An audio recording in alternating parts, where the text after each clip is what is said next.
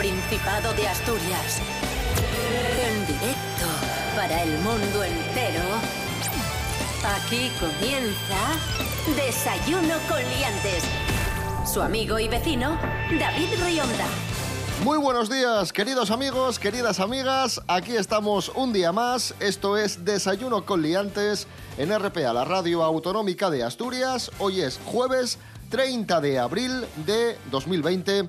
En este momento, seis y media de la mañana. Mucho ánimo, que un día más, un día menos y ya viendo la luz al final del camino.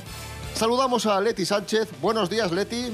Hola chicos, buenos días. Eh, a ver, la gente que tampoco espere una vuelta a la normalidad de la noche a la mañana. Es que va a haber varias fases y esto va a ir poco a poco. Eh, hablan de la nueva normalidad, digamos que es la nueva anormalidad, pero hablan de la nueva normalidad, que yo cada vez que lo dicen siempre me acuerdo de la película de los otros, cuando decía la doncella, los nuevos inquilinos no entienden nuestra nueva situación.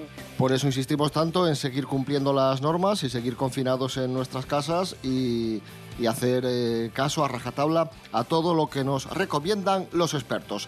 Saludamos a Rubén Morillo. Buenos días, Rubén Morillo, ¿qué tal? Buenos días, David Rionda. Pues eh, muy bien, muy bien, en, en ¿Y el, casa. ¿Y el tiempo qué tal? Bueno, en casa ya lo sé que estás, no hace falta que me... Pues hoy jueves se prevén intervalos nubosos, eh, no se descartan algunos chubascos débiles como estos días. Nuevamente, si caen estas gotinas, serán hacia el suroccidente asturiano. Y ojo, eso sí, hay que advertir, estamos en alerta amarilla por fenómenos costeros. Mañana viernes, eso sí, van a subir un poquitín las temperaturas, va a hacer sol porque viene una masa de aire caliente desde el sur. Las temperaturas para el día de hoy van a ser pues muy parecidas a las de ayer, las mínimas serán de 11 grados y las máximas de 20. Con liantes, ay, lere, lere, lere. Desayuno con liantes, ay, lere, lere, lere. Desayuno con liantes, ay, lere, lere, lere. Desayuno con liantes, ay, lere, lere, lere.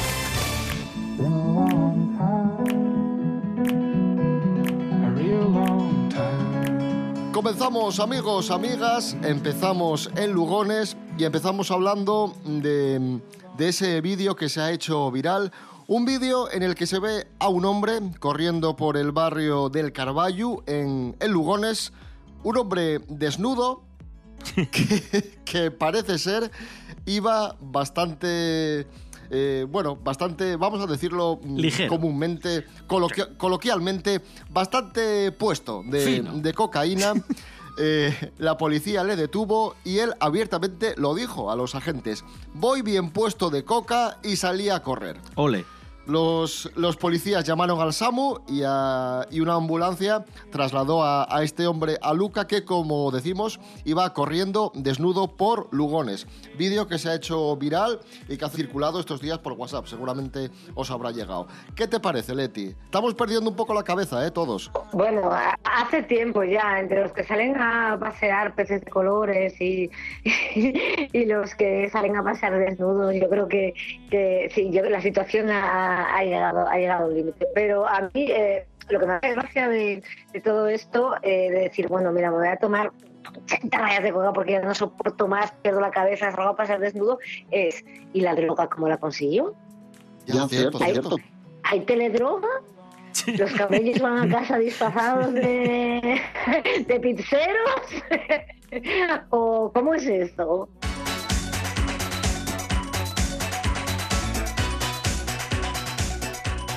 Celebran la recuperación de un enfermo de coronavirus Ojo, ¿eh? con un tiroteo y le acaban matando en Jordania. Atención. Un hombre de 46 años, eh, enferma de coronavirus, se recupera, llega a su casa, en su casa le tienen preparada una fiesta de bienvenida y la bienvenida consistía en, en un tiroteo y un primo suyo de repente se le encasquilla la pistola o no sé qué, qué lió y va y le mata. Tal cual, os lo cuento. A ver, me he reído, no tiene gracia, es una noticia luctuosa, pero me he reído por la ironía de la situación. Muy loco, muy loco. Amigos, amigas, hay otras formas de, de celebrar. Una tartina de almendra, por ejemplo, Eso, mucho eso, mejor. eso. O una tartalada, eh, que parece que está Claro, un poco de mover, claro. pero siempre, Sí, sí, siempre- sí. Una, una tartina helada con, una, con un vaso sin el gaitero, las mejores bienvenidas. Que suenen parchís. Ahí está. Ahí está. Vamos con los cumpleaños del día. Venga, cumpleaños del día. Eh, como veis, eh, contenidos un poco alternativos. Hoy cumple 64 años Lars von Trier, cineasta danés, eh, muy famoso, muy, muy importante, uno de los creadores de Dogma 95, un movimiento eh, de cine con el cual se intenta volver a la esencia del cine y evitar los efectos especiales, hacer películas pues muy, entre comillas, puras, ¿no? A mí las von Trier no es que me fascine, cosas que me gustan y cosas que no, pero bailando en la oscuridad, vamos, me- yo salí del cine pero temblando. Tengo además alguna anécdota curiosa con bailando en la oscuridad, pero bueno, hoy no es el día, igual os lo cuento en otro momento. Eh, la verdad es que la recomiendo muchísimo. Bueno, si uno está de bajón, no. Pero si queréis ver una joya del cine, ves bailando en la oscuridad y además la interpretación que hace Björk es magistral. Hoy cumple 40 años Leiva, el cantante de Pereza.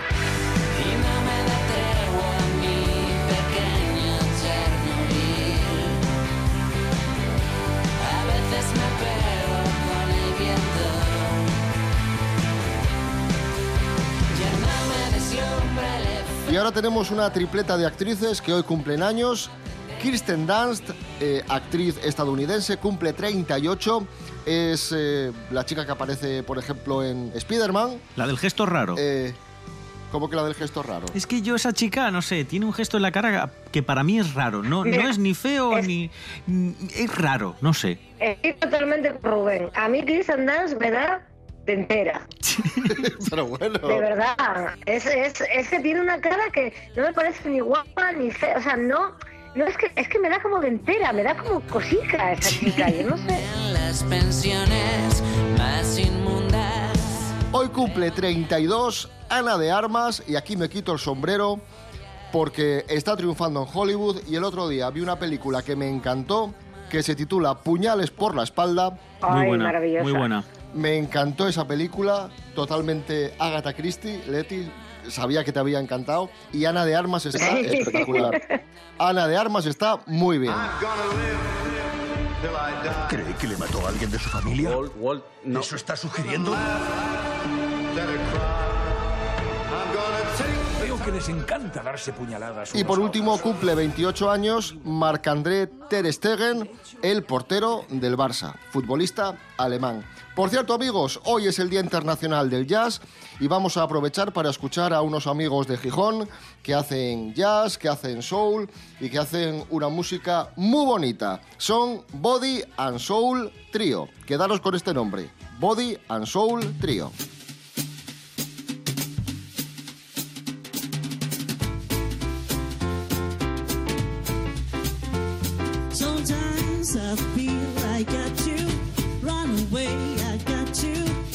Get away from the pain you drop into the heart of me. The love we share seems to go nowhere, and I lost my life. Cause I don't I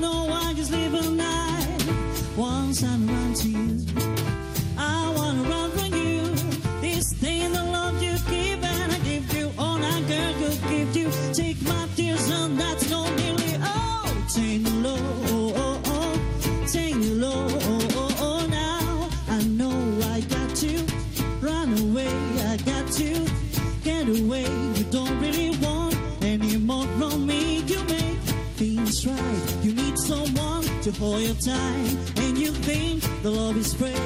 Then I'm sorry, no need to pray that way. Once I run to you, I wanna run from you. This thing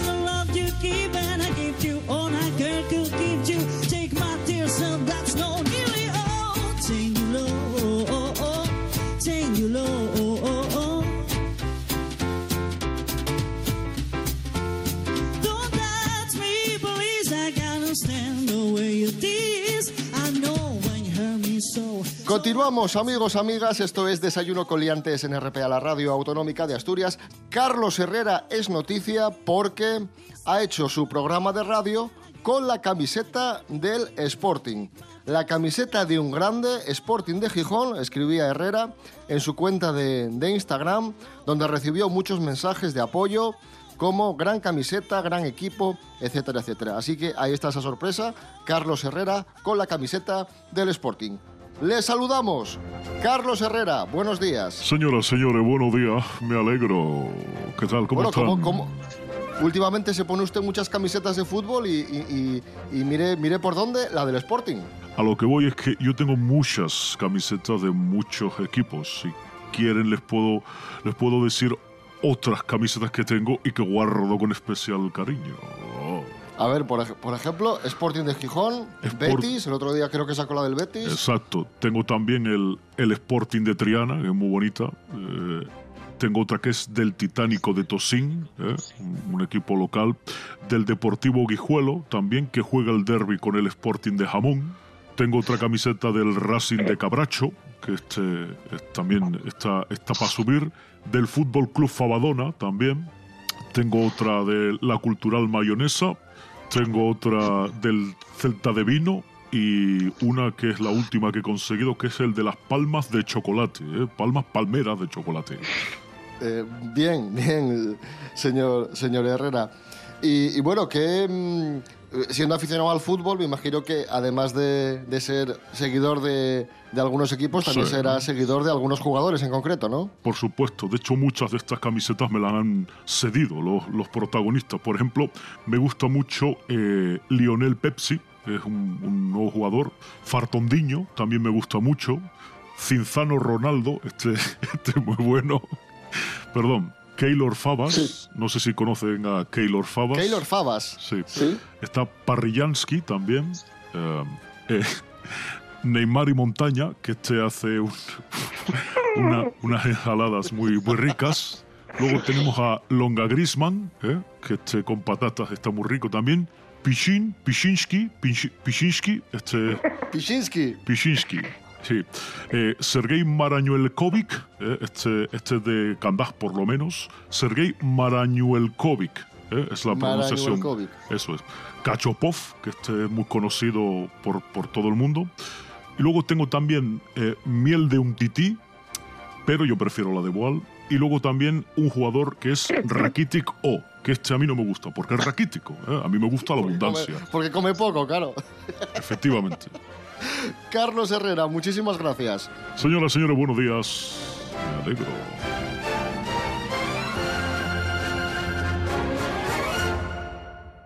Cosas que no interesan.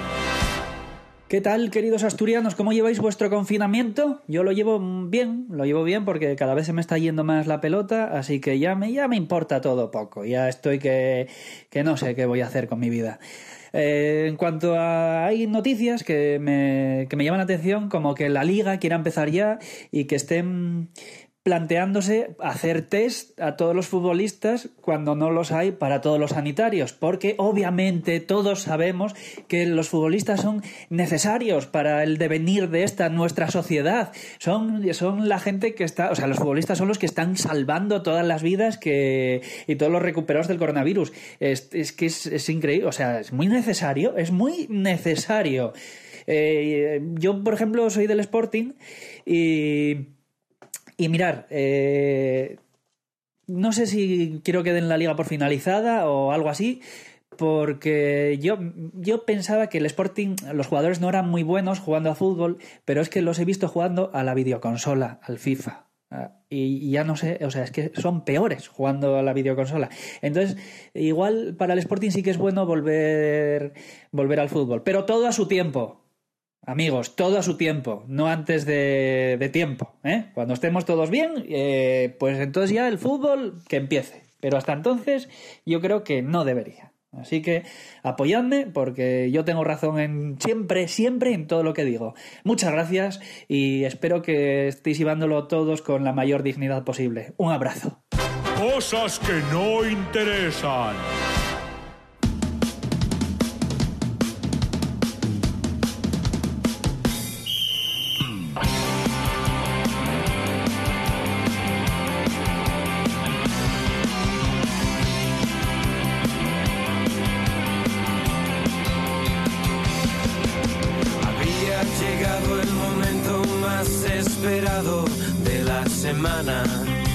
Llegábamos justos andando deprisa por toda la playa.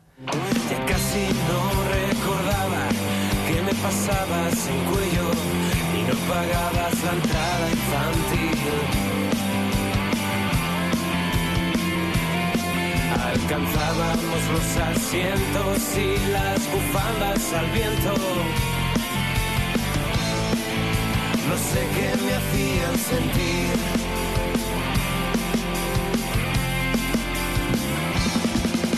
Después llegaban los goles y las emociones con Kiri, Ferrero y Joaquín. 7 menos cuarto de la mañana y ya que hablábamos del Sporting y de fútbol, ahí escuchábamos a los gijoneses Mauricios y la canción dedicada a los buenos tiempos del Sporting de Gijón, Los Años Dorados. Esto es Desayuno Coliantes en RPA.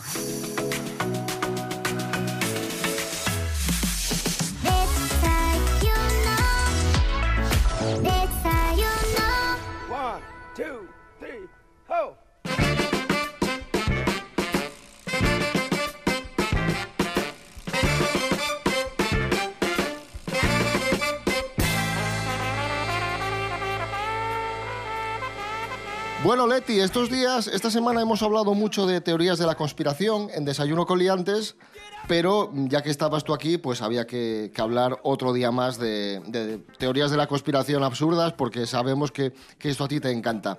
Otra teoría, los pelirrojos descienden de los extraterrestres. Sí. O, o bien de los extraterrestres, pero si no os lo creéis porque os parece disparatado, no pasa nada, porque tenemos una teoría alternativa que es descienden de los atlantes, Sí. de los habitantes de la, de- de la Atlántida. ¡Hala, dale! Sí, bueno, esto es una teoría que ha aparecido, como no os podréis imaginar, eh, bueno, como os podréis imaginar, mejor dicho, ha aparecido en redes sociales, eh, ya sabéis que en los foros es muy barato escribir cualquier tontería y hay mucha gente que está apoyando esta teoría que sugiere que sí, que los pelirrojos serían descendientes directos o bien de una raza alienígena que llegó hace mil, miles, millones de años a nuestro planeta y que mezcló su sangre, ojo, con la de los humanos. Esa es una, una posible, un posible origen de esta raza, o bien que fueran supervivientes al hundimiento de, Atlántida. Bueno, ¿y cuál es el principal argumento para apoyar esta teoría? Pues muy fácil. A lo largo de la historia, como sabréis, ha habido muchísimos reyes, políticos y figuras que, que tienen mucho poder que han sido pelirrojas. Y entonces esta gente dice que eso es muy sospechoso. Que, claro, que si en el planeta solo hay un 10, un 15% de pelirrojos, ¿cómo puede ser que los poderosos, que son tan pocos, tan pocas personas, casi siempre sean pelirrojos? Entonces ellos basan toda su teoría en esto. Sí que es cierto que eh, en, la, en la literatura en la que aparece referencias fantasiosas a la Atlántida y a los atlantes, a los que se, se les consideraba pues eran seres enormes que debían medir como dos metros, que tenían la piel muy muy clara y tenían un, un color de cabello extraño. Hay gente que piensa que es verde, que era un verde claro, otros que piensan que es blanco, pero bueno, igual también por ahí iban los tiros, pensaban, oye, pues paliduchos y con un pelo raro de pelo rojo. O sea, No, lo único que ha probado la ciencia aquí es que sí que es cierto que genéticamente tienen una diferenciación al resto de las personas que tienen otro, otro color de cabello y, y los pelirrojos tienen mucha más tolerancia, por ejemplo, al dolor eh, que el resto de, de las personas, tienen más facilidad para generar vitamina D, en fin, tienen otra cuestión, eh, otras cuestiones, pero que son genéticas probadas por la ciencia, no por y, este... los, y los pobres han estado estigmatizados siempre, Sí. desde el principio de los tiempos, que se pensaba que eran enviados de Satán de todos los sitios. Incluso hay una palabra en español, bermejía, que significa males que te inflige un pelirrojo. Ostras. Madre mía. Bermejía. O sea, que cuando un pelirrojo salga haga algo malo, que te ha hecho una bermejía. Esto es así, ¿eh?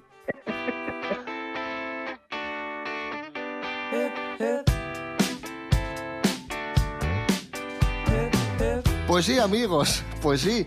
Que como decía, como bien decía Rubén Morillo, escribir en redes sociales lo primero que se te pasa por la cabeza es muy fácil, muy sencillo, pero esto de las fake news, de los bulos, de las teorías falsas, no es una cosa de hoy día que han nacido con las redes sociales.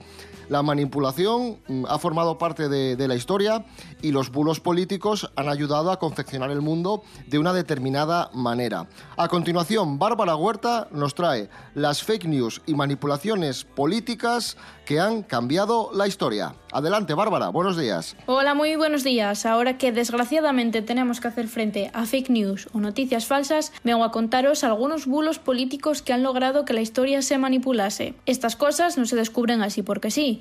Las historiadoras María Correas y Enda Kennelly han escrito el libro Fake News, bulos que cambiaron el curso de la historia, y han recopilado en él bulos que se han contado desde la época romana hasta hoy en día, y que han sido efectivos, claro. En concreto voy a centrarme en tres, si os parece. El primero, la llamada Operación Infection. En 1983, la KGB aseguraba que el SIDA había sido creado en un laboratorio de Estados Unidos. Lo hacían basándose en una noticia publicada por un periódico desconocido de la India. Bien, pues esa información empezó a propagarse, llegando a 80 países, junto a un informe técnico falso que vinculaba a los Estados Unidos con el SIDA. Finalmente, en el año 87, los soviéticos admitieron que se lo habían inventado para aumentar la cooperación con Occidente.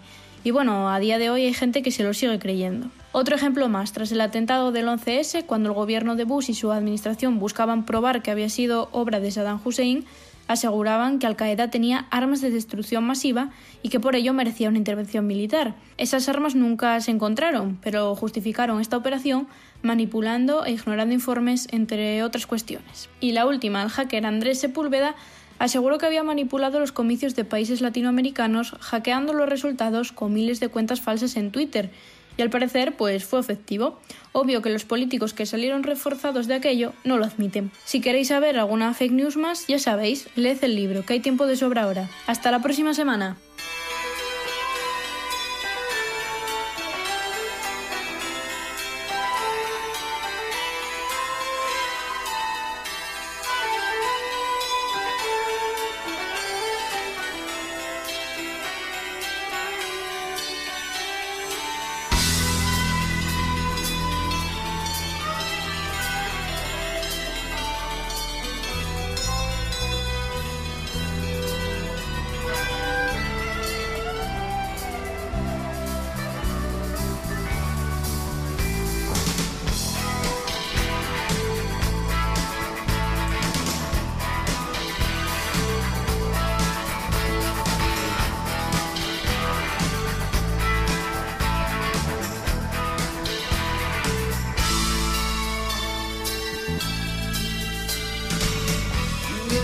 No for my records. Can't get no laces for my shoes. Can't get no fancy notes on my new guitar. Can't get no antidote for Ooh.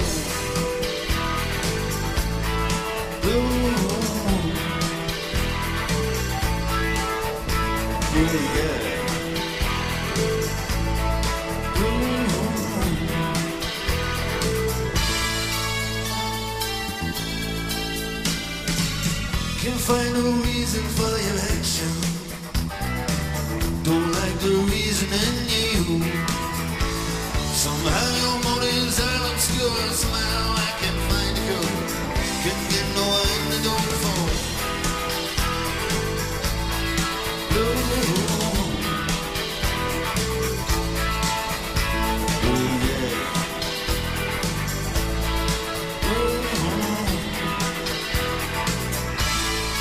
Hemos viajado a los años 80 con Dire Straits y una cara B del disco Brothers in Arms, One World, y seguimos en los años 80 porque ahí suena la canción de los Goonies.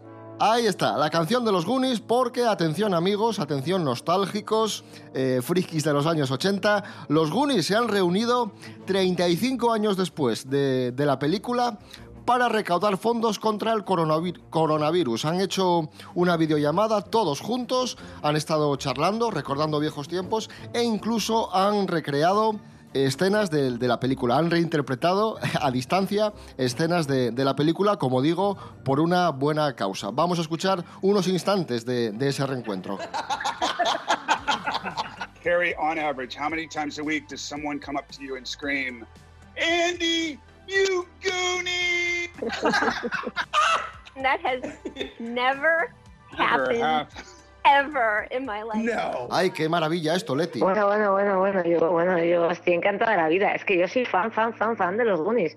Fíjate que yo a nuestra generación, a los que nacieron a finales de los 70, a principios de los 80, eh, yo la llamo la generación Goonie. Es que me parece la mejor, la mejor forma de, de definir esta maravilla.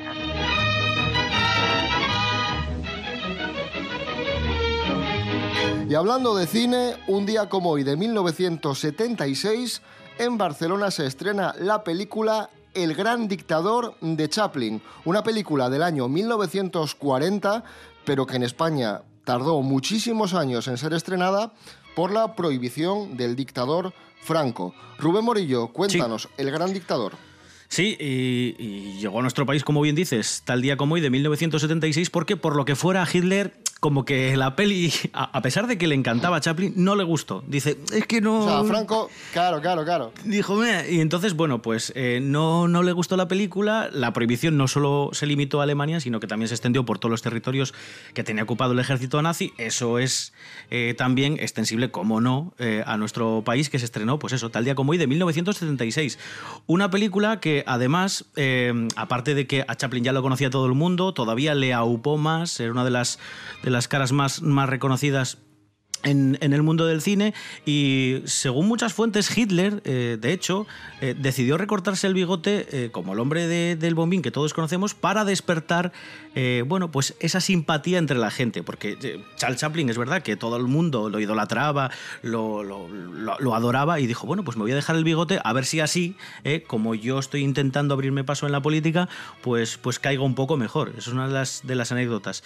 Y luego también le acusaron con el gran dictador de- de plagio. Hubo un escritor que se llamaba Konrad Berkovici, creo que lo he dicho bien, y que acusó a Chaplin eh, de, plagio por el, por el gran dictador. Este hombre, bueno, eh, se puso en contacto con él y dijo, ¿tú te acuerdas que yo te había contado una historia que iba a escribir en uno de mis libros con esta idea de un barbero que le confunden con Hitler y tal? Bueno, Chaplin se acordaba, pero dijo que evidentemente para nada se había basado eh, en, esa historia que- que decía este, este escritor.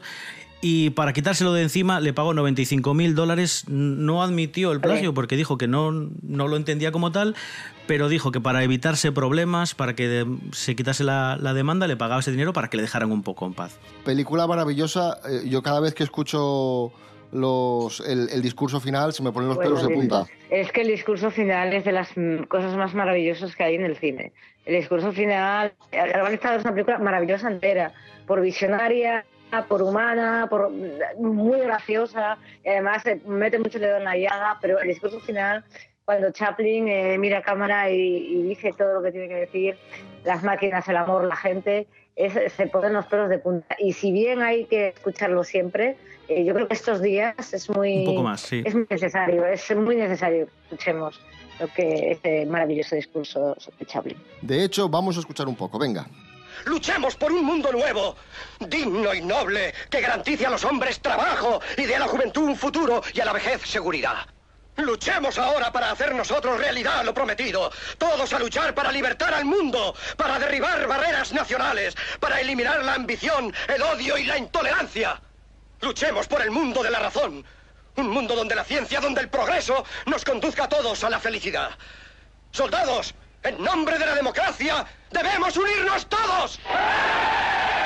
Nos vamos, amigos, amigas. Os dejamos con esta oda a la libertad, ya que hablábamos del gran dictador. Caminante no hay camino, Serrat y Sabina. Maravilla para, para despedirnos.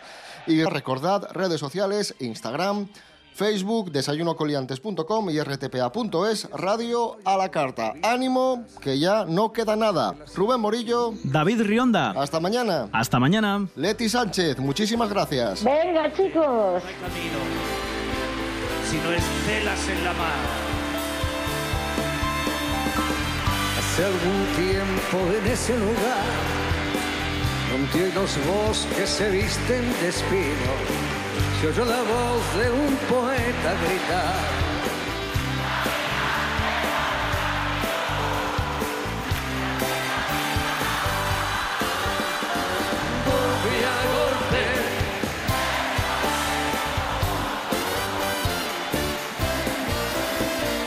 Murió el poeta lejos del hogar. lo cubre el polvo de un país vecino. Al alejarse lo vieron llorar.